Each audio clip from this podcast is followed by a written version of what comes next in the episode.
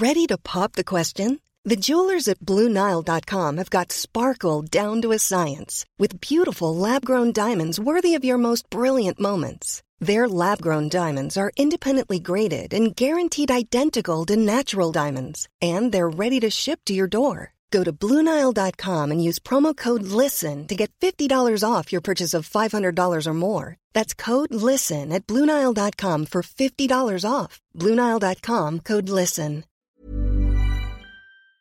Code Source est en vacances jusqu'au lundi 29 août. En attendant, nous vous proposons d'écouter ou de réécouter une sélection d'épisodes choisis par l'équipe du podcast.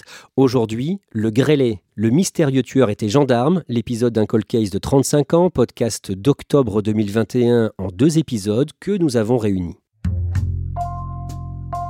Bonjour, c'est Jules Lavie pour Code Source, le podcast d'actualité du Parisien. L'affaire du grêlé est résolue.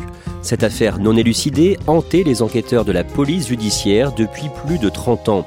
Soupçonné d'au moins trois meurtres et six viols, le grêlé était recherché depuis les années 80. On sait formellement aujourd'hui qu'il s'agissait d'un homme au-dessus de tout soupçon, un retraité de la gendarmerie, un papy-poule, considéré comme un chic type par ses voisins. Code Source raconte l'affaire du grêlé en deux épisodes, le premier aujourd'hui, avec deux journalistes du Parisien, Damien Delceni, chef du service police-justice, et Denis Courtine du service Enquête Île-de-France.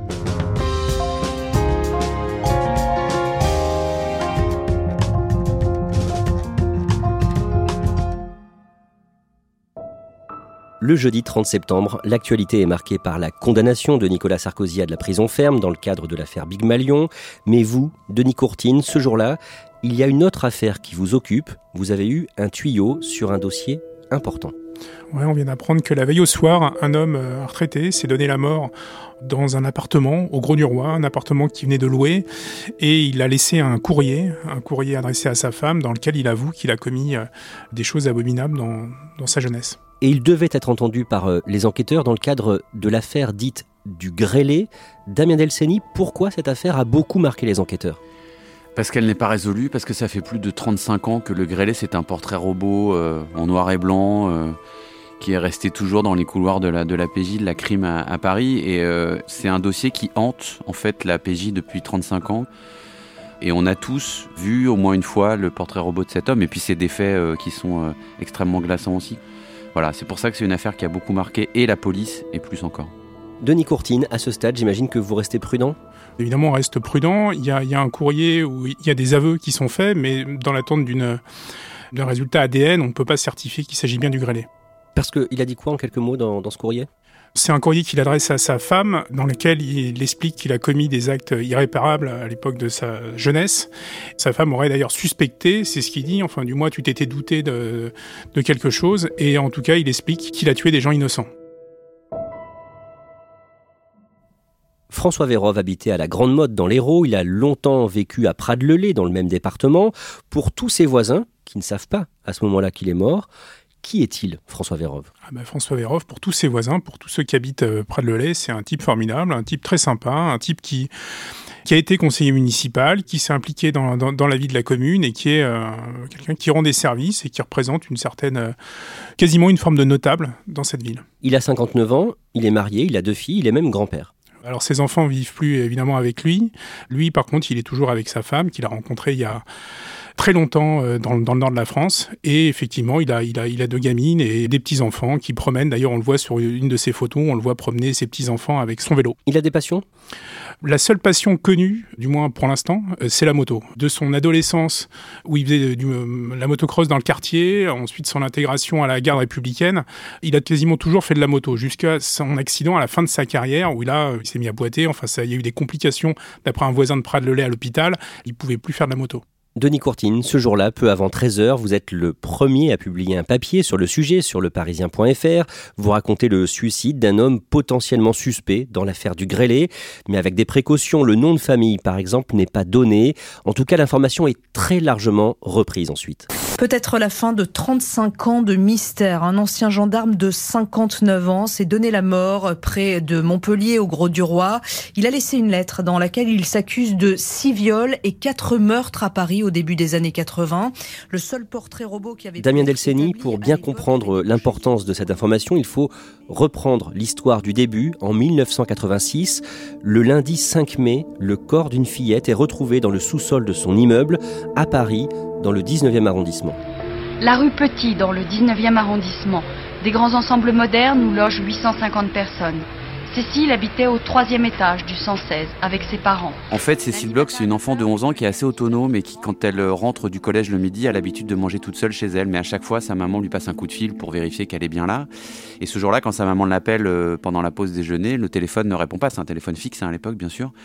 Sa maman s'inquiète tout de suite parce que c'est vraiment une petite fille qui est très sérieuse, qui n'a pas l'habitude de traîner dans les rues. Donc elle ameute un petit peu tout ce qu'elle peut. Euh, on commence à la chercher un peu partout dans la résidence. Euh, le gardien cherche et puis euh, en, en, descendant au troisième sous-sol, il découvre une main en fait qui sort d'un morceau de moquette qui a été posé là et on comprend très vite que dans ce morceau de moquette il y a un corps. Donc elle est retrouvée, elle, est, elle a été étranglée, violée, frappée de plusieurs coups de couteau. La petite fille gît au troisième sous-sol dans le parking, derrière une porte fermée. Et donc les policiers de la crime euh, démarrent leur enquête à ce moment-là. Cécile Bloch avait 11 ans, ses parents, tout comme son demi-frère et d'autres voisins, ont vu un homme suspect. Alors effectivement, ce jour-là, dans cette résidence, il y a plusieurs personnes qui vont croiser un homme qui a un comportement euh, un peu euh, malaisant, un peu gênant euh, dans l'ascenseur, qui fait des allers-retours, qui a l'air de faire un petit peu des repérages. Et le propre demi-frère de Cécile Bloch va le croiser dans l'ascenseur. Donc c'est un moment où forcément il est proche de lui, où il se parle d'ailleurs. Lui trouve qu'il a un, un ton très obséquieux. Il est tout de suite mis mal à l'aise par ce type. Et il donne une description physique assez précise. Il parle à ce moment-là effectivement de cette peau qui est abîmée, probablement pour des problèmes de boutons qu'il a eu euh, plus jeune, et donc il, décrit quelqu'un, c'est de là que va venir le surnom le grêlé d'ailleurs. Et quand le portrait robot est dressé à partir du témoignage de ce demi-frère et du témoignage de plein d'autres personnes qui l'ont croisé à l'époque, ce jour-là, dans, dans la résidence, il est plutôt grand, plutôt jeune, entre 25 et, et 35 ans. Effectivement, des cicatrices sur la peau, des cheveux, euh, voilà, une mèche de cheveux euh, un peu sur le front. Enfin, des yeux aussi, des orbites un peu creuses. Il y a des portraits robots qui parfois ne ressemblent pas à grand chose. Autant celui-là, il y a eu beaucoup de témoignages qui ont été assez concordants, donc on arrive à, à une description quand même assez précise. Nous sommes dans les années 80, les policiers n'ont pas l'arme de l'ADN, pas d'ordinateur, ils épluchent les fiches des affaires récentes à Paris. Denis Courtine, il trouve un cas comparable, celui du viol d'une fillette dans la capitale, un mois plus tôt, le 7 avril. Oui, c'est la petite Sarah. Donc les, enquêteurs vont évidemment s'intéresser à ce, viol. En fait, c'est une gamine qui habitait euh, place Vénitie dans le 13e arrondissement. Et c'est un peu euh, le même mode opératoire que pour Cécile Bloch, c'est-à-dire qu'il il monte dans un, ascenseur. La petite Sarah, elle, part à l'école. C'est le matin, il est un peu plus de 8 heures. Et euh, il la conduit jusqu'au au sous-sol en fait de l'immeuble. Et là, il la viole et il la laisse pour morte dans le sous-sol. La fillette de 8 ans était évanouie, elle reprend conscience environ un quart d'heure plus tard et elle parvient à défaire les liens qui enserraient ses poignets pour aller chercher du secours. Plus tard, les enquêteurs de la PJ lui présentent le portrait robot du grêlé dessiné après le meurtre de Cécile Bloch et Sarah reconnaît son agresseur. Damien Delceni, un an plus tard, le 27 octobre 1987, une ado de 14 ans, Marianne, est violée à Paris par un homme se faisant passer pour un policier. Ce violeur, il va, il va présenter une carte à la victime. Il va d'ailleurs prétendre travailler sur euh, le trafic de stupéfiants dans le quartier. Donc il présente cette carte tricolore. Évidemment, c'est pour à la fois euh, neutraliser sa victime et la mettre en confiance euh, dans un premier temps. Elle va être ligotée, bâillonnée, ligotée. Il va ensuite la violer. Donc on a, une description encore assez précise d'un d'un mode opératoire et de l'utilisation d'une carte euh, professionnelle. Damien Delceni, à ce stade, de quels éléments disposent les enquêteurs sur ce meurtrier et violeur en série potentiel Ils disposent de peu de choses et de beaucoup de choses. Beaucoup de choses parce qu'ils ont un portrait robot, ils ont un, descriptif. Ils commencent à avoir quand même une idée de la zone géographique dans laquelle ils, ils frappent, parce qu'ils frappent quand même dans, un lieu, dans des, lieux, des arrondissements assez particuliers de Paris, le 13e, le 14e. Ils ont un mode opératoire qui n'est pas forcément toujours le même, mais qui se dessine quand même, des immeubles, des ascenseurs, euh, des jeunes filles plutôt ados euh, qui sont abordées. En revanche, on est à la préhistoire absolue de la police technique et scientifique. Tout se fait un petit peu à la main, euh, même si c'est la brigade criminelle qui centralise les investigations, bah, il y a des affaires qui peuvent rester dans des commissariats de quartier dont on n'entend pas parler. Tout ça est très artisanal à l'époque. L'enquête ne progresse pas et en 1988, le père de la petite Cécile Bloch demande aux enquêteurs d'utiliser une technique naissante, toute nouvelle, l'ADN. Oui, en fait, c'est le demi-frère de Cécile Bloch qui s'est documenté sur la question et qui a découvert les travaux d'un chercheur euh, sur l'ADN. Et à l'époque, cette famille, elle est dans le, elle est dans le chagrin, elle est dans la terreur. En même temps, il n'y a pas de réponse. L'enquête, elle, elle n'avance pas, elle ne, elle ne, tire pas de piste sérieuse. L'ADN, c'est vraiment, voilà, c'est la fin des années 80, c'est de tout, tout début de, cette technique qui est d'ailleurs euh, complètement euh, en phase de test à ce moment-là. Mais on sent qu'il y a une volonté, en tout cas des parents évidemment et des proches, d'essayer d'obtenir quelque chose de, ces progrès scientifiques. Mais voilà, les scènes de crime à l'époque, elles sont pas traitées tout à fait de la même manière. Ce qu'on sait à l'époque simplement du travail qui a été fait sur l'affaire Bloch, c'est qu'on a un groupe sanguin à partir du sperme. On sait que c'est le groupe A. Alors c'est une information, mais le groupe A c'est très répandu. Donc c'est pas une information en fait euh, véritablement décisive dans le dossier. Les mois et les années passent, rien de concret, rien de tangible. En 1993, l'enquête sur le meurtre de Cécile Bloch est classée sans suite, motif, auteur non identifié. L'année suivante, Denis Courtine, en 1994, le 29 juin, à Mitry-Mory, en Seine-et-Marne, une enfant de 11 ans, Ingrid, est enlevée. Elle est enlevée par le conducteur d'une voiture blanche qui l'enlève euh, dans la rue, à Mitry-Mory, et qui l'a conduit euh, très loin de là, dans la banlieue sud, jusqu'à Saclay, dans une ferme. Donc il lui montre, euh, il lui montre des, BD sadomaso et il la viole sur place. Dans l'après-midi, l'homme part de la ferme à un moment, il dit qu'il va chercher à manger et qu'il va revenir. La fillette attend cinq minutes et s'enfuit. Aux gendarmes, elle raconte comment il l'avait fait monter dans sa voiture, il s'est fait passer pour un policier. Il lui a demandé ses papiers, elle n'en avait pas, il lui a dit je vais t'emmener au commissariat. Ingrid donne aux enquêteurs une description précise de son agresseur et de sa voiture, une Volvo claire. Quelques mois plus tard, le mardi 25 octobre, les enquêteurs interpellent un suspect à Conches-sur-Gondouar, toujours en Seine-et-Marne, un certain Claude P. et Denis Courtine. Ils passent aux aveux. Alors Claude P, oui, c'est un homme de un homme de 36 ans. Il avait déjà été euh, surpris en train de, il avait essayé d'embarquer à bord de son véhicule justement une voiture blanche, deux jeunes filles près de Mitry-Mory. Et donc forcément les, les, policiers font le lien, ils le placent en garde à vue. Et euh, lors de cette, euh, sa garde à vue, bah, il passe aux aveux et dit Bah oui, effectivement, j'ai bien violé quelqu'un. La petite Ingrid doit formellement identifier et reconnaître son agresseur. Pour l'aménager, les enquêteurs ne lui soumettent pas une photo de Claude P, mais sept portraits robots. Ingrid s'arrête sur le dessin numéro 6. Ouais, sur le dessin numéro 6, donc c'est pas celui du suspect qui vient d'être placé en garde à vue, mais c'est celui de l'homme qui a euh, violé la petite Marianne en 87. La juge en charge du dossier décide de comparer l'empreinte génétique du suspect, Claude P, avec celle extraite du sperme du violeur d'Ingrid qu'on a retrouvé sur la petite fille.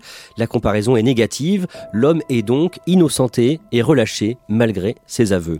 Damien Delceni, on le voit, la science de l'ADN progresse et au printemps 1996, l'enquête sur la mort de la première victime, Cécile Bloch, 11 ans, est rouverte. La juge d'instruction en charge du dossier demande au CHU de Nantes une expertise des traces de sperme présente sur la moquette et les vêtements de la victime. On est dix ans après la mort de Cécile Bloch, l'ADN a progressé, on peut maintenant extraire euh, plus de choses, on peut révéler plus de choses. Donc effectivement, on relance l'enquête Bloch en se disant que peut-être avec les nouvelles armes scientifiques dont on dispose, on va enfin pouvoir aussi avoir cette carte d'identité génétique du violeur et du tueur de Cécile Bloch. Et c'est ce qui est trouvé. Et c'est ce qui est trouvé. On arrive enfin, dix ans après, à avoir cette fameuse trace et à ne plus avoir juste un groupe sanguin ou quelques éléments euh, un peu disparates. Là, on a euh, la carte d'identité génétique du tueur. Et grâce à cette euh, carte d'identité génétique, le 24 octobre 1996, le lien est fait entre plusieurs affaires du grêlé. On sait maintenant avec certitude scientifique que le grêlé est la même personne qui a violé Marianne, Sarah et qui a violé et tué Cécile Bloch.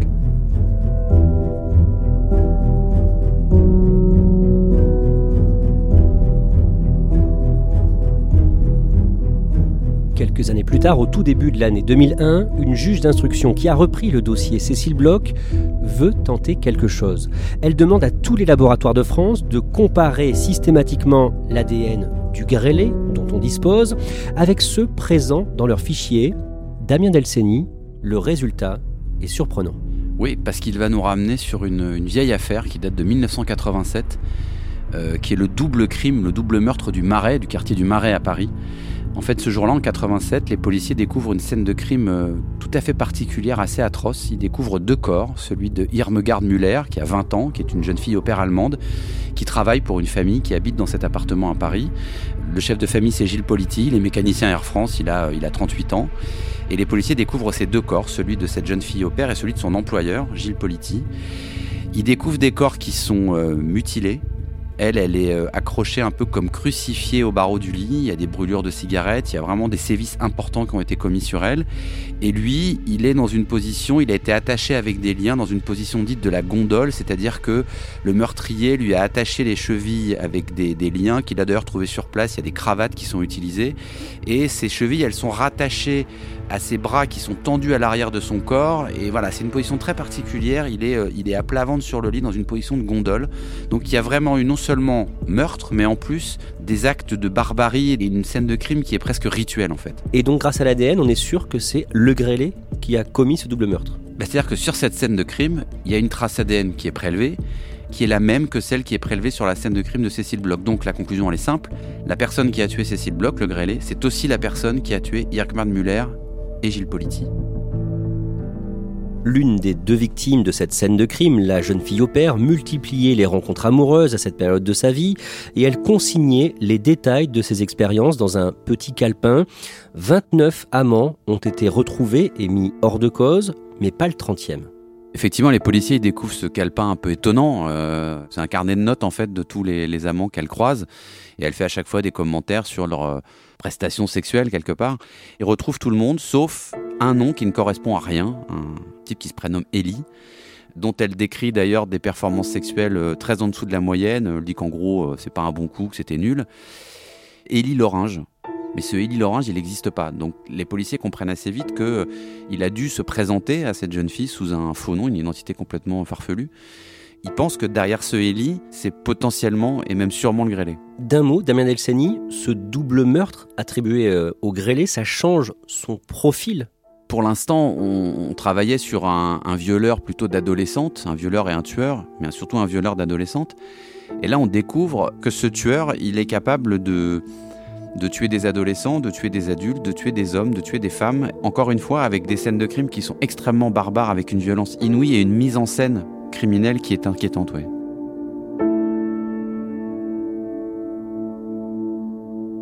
Damien Elseni, malgré cette nouvelle information, l'enquête reste dans l'impasse. En 2011, 25 ans après le viol et le meurtre de Cécile Bloch, le grêlé est toujours un mystère. Et pour les hommes et les femmes de la police judiciaire, c'est un échec qui les hante. C'est toujours un échec quand on doit refermer une enquête. Celle-là l'est encore plus parce qu'elle touche la brigade criminelle du, du 36 qui est des Orfèvres, qui est la brigade criminelle la plus prestigieuse de France, et qui n'y arrive pas. Ils sont souvent passés pas loin, en tout cas ils ont eu le sentiment de passer pas loin. Il y a beaucoup d'enquêteurs qui ont, qui ont été hantés, habités par cette enquête, y compris dans leur vie privée, enfin qui rentraient avec ça chez eux le soir.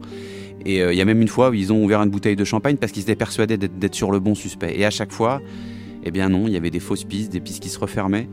Toutes les hypothèses sont possibles. Il peut être en liberté. À un moment donné, on a eu l'impression que tout s'était arrêté. Les enquêteurs se sont dit soit il est en prison pour d'autres choses et on n'arrive pas à faire le lien, soit il est mort. Donc s'il est mort, par principe, on le retrouvera jamais. En 2014, il y a du nouveau dans l'enquête sur le grêlé. Un logiciel de la police fait le lien avec le meurtre d'une lycéenne de 19 ans en juillet 1994, dont le corps a été retrouvé le 12 juillet cette année-là dans un bois de Montsolémo en Seine-et-Marne. C'est la jeune Karine Leroy. Elle part de chez elle, elle habite au quartier Beauval à Meaux. Elle part de chez elle pour aller à l'école et sur le chemin, elle disparaît. Et effectivement, un mois après, on la retrouve morte en bordure d'un bois. Karine Leroy, ça reste un, mystère complet. Il y a eu euh, des recherches ont été faites sur Michel Fourniret à une époque parce que ça correspondait à la période où Michel Fourniret frappait beaucoup et dans une zone géographique où il pouvait être amené à, frapper. Et effectivement, il y a un mode opératoire, il y a quelque chose qui ressemble à ce que peut être le grêlé. On fait un saut dans le temps. Denis Courtine, en mars 2021, une juge d'instruction, Nathalie Turquet, relance l'enquête sur le grêlé. Quel est le point de départ? Point de départ, c'est que les enquêteurs ont la conviction qu'il s'agit d'un membre euh, des forces de l'ordre, plus particulièrement d'un gendarme. C'est dans sa façon dont il présente une carte tricolore, le, le, holster qui porte à certaines occasions, les menottes dont il se sert, la façon dont il parle à certaines de ses proies. Il se présente comme gendarme, il se présente comme policier. Donc voilà, ils sont persuadés qu'il s'agit d'un ancien membre des forces de l'ordre et plus particulièrement d'un gendarme. Alors que fait la juge?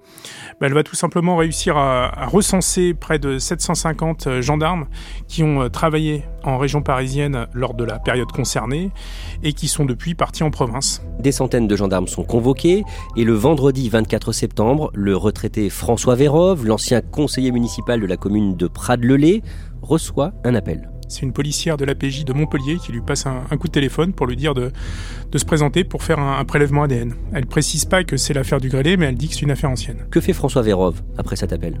Alors après cet appel, il en parle à personne, il vide tous ses comptes en banque, il loue un logement dans la station balnéaire du, du Gros du Roi, il s'installe dans cet appartement et c'est dans cet appartement qu'il se donne la mort par un mélange de médicaments et d'alcool. Et, et il laisse un mot derrière lui. Oui, il laisse un mot derrière lui, c'est un mot qui est destiné donc à son épouse, euh, dans lequel il reconnaît qu'il a commis des choses euh, horribles durant une période, qu'il a tué, il explique qu'il a tué des personnes innocentes, qu'il a changé depuis, euh, qu'il n'a plus rien fait depuis 97, qu'il a une, des pensées pour les familles des, des victimes et évidemment pour sa femme un ancien gendarme dans le Gard, âgé de 59 ans, qui s'est suicidé. Il aurait laissé un courrier. Il est soupçonné d'être le tueur en série surnommé le grêlé. Après son suicide et la découverte du mot qu'il a laissé, son ADN est bien sûr analysé pour être comparé à celui du grêlé. On en revient donc au début du premier épisode de Code Source sur cette affaire, Damien Delceni, le jeudi 30 septembre, le soir, avec euh, les journalistes du service police-justice du Parisien. Vous attendez le résultat.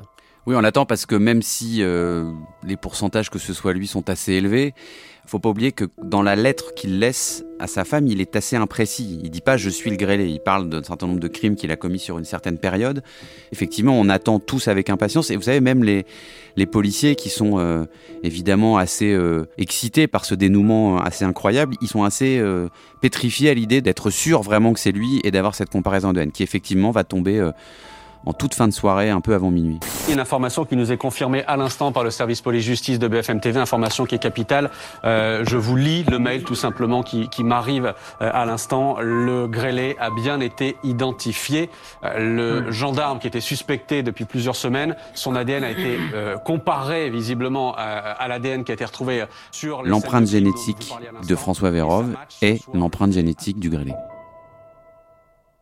Denis Courtine, c'est après cette confirmation que vous partez en reportage dans l'Hérault, faire une enquête de voisinage, comme on dit, et justement, ces anciens voisins ont du mal à croire ce que vous leur dites. Oui, ils ont évidemment beaucoup de mal à y croire. Ils me disent que François, c'est un type bien. François, c'est un gars qui m'a déjà rendu service. Un qui me dit, bah, moi, il m'a changé le, pneu de ma voiture. Et un autre qui me dit, bah, regardez les gants que je porte, là, moi, j'ai un scooter. Et eh ben, c'est François qui me les a offerts du temps où il était motard à la gendarmerie. Il travaillait pour la municipalité. Il s'est occupé à une époque des réseaux sociaux. Lui, il donnait son avis. Il était impliqué véritablement dans, dans la vie du village et il était évidemment au-delà de, de tout soupçon. Il y a un voisin quand même qui vous dit, ce n'était pas un mec bien.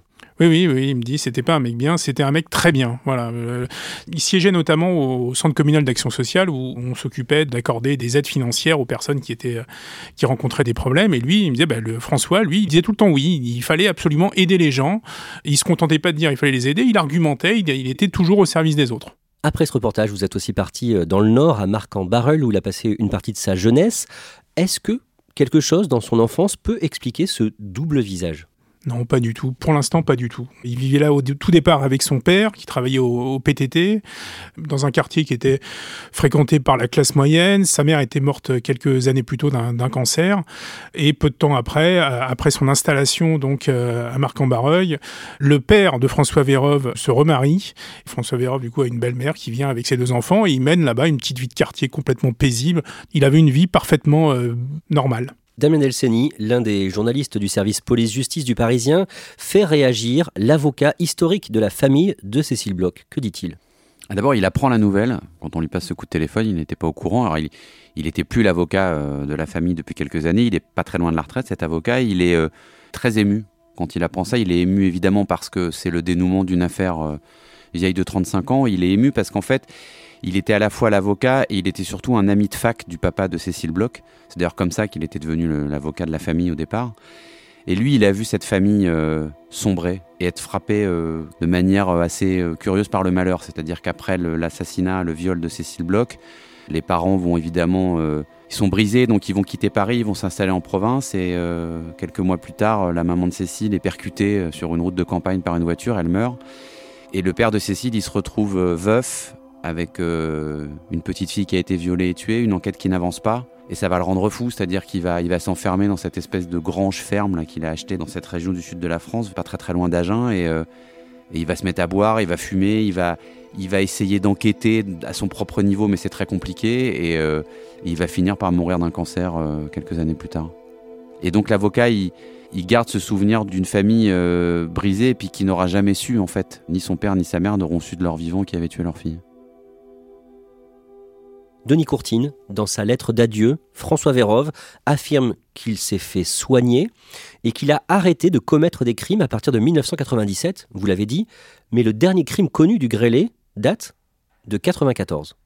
Oui, le dernier crime connu, c'est effectivement euh, Ingrid en, 94, Karine Leroy euh, la même année à, à, Meaux, et depuis, on n'a aucune affaire qui est liée euh, au grêlé. Donc on se pose forcément la question, on se demande, mais alors 97, ça fait quand même trois ans, qu'est-ce qui s'est passé pendant ces trois années? Est-ce qu'il y a eu d'autres crimes qui ont été menés pendant cette période? Damien Elseni, l'enquête continue? Bah bien sûr, l'enquête elle va continuer sans le principal auteur et acteur, mais il faut qu'elle continue parce qu'il faut qu'on comprenne d'abord si ce qu'il a écrit est vrai. Ça laisse déjà une période de trois ans, effectivement, où il peut avoir commis d'autres crimes, et pas seulement en région parisienne, peut-être ailleurs en France. Et après, il faudra se poser la question, et les enquêteurs se la posent déjà, euh, à quel moment on, cesse une série comme celle-là? Une série qui est extrêmement dense hein, en termes de, et de gravité des faits et de fréquence des faits. Qu'est-ce qui fait qu'on s'arrête? Alors il y a des psys qui vont dire qu'on peut s'arrêter, qu'on peut à un moment donné arrêter une carrière de criminel en série comme ça de manière assez nette on a envie de comprendre comment cette mécanique criminelle a fonctionné et les enquêteurs vont pas faire l'économie d'aller exhumer tous les dossiers qu'ils peuvent exhumer maintenant, oui. Cette affaire, elle montre que Monsieur Tout le Monde peut être un tueur et un violeur en série?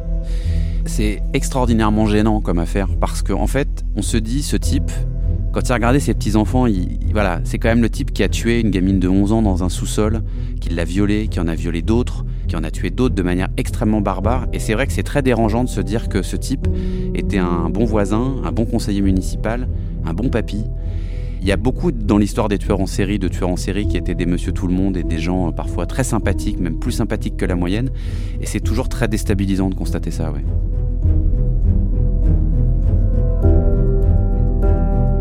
Merci à Damien Delceni et Denis Courtine. Le Parisien, c'est 400 journalistes mobilisés pour vous informer avec des bureaux dans tous les départements d'Île-de-France et l'Oise à retrouver sur leparisien.fr. Et Code Source, le podcast quotidien du Parisien, est disponible sur toutes les plateformes audio.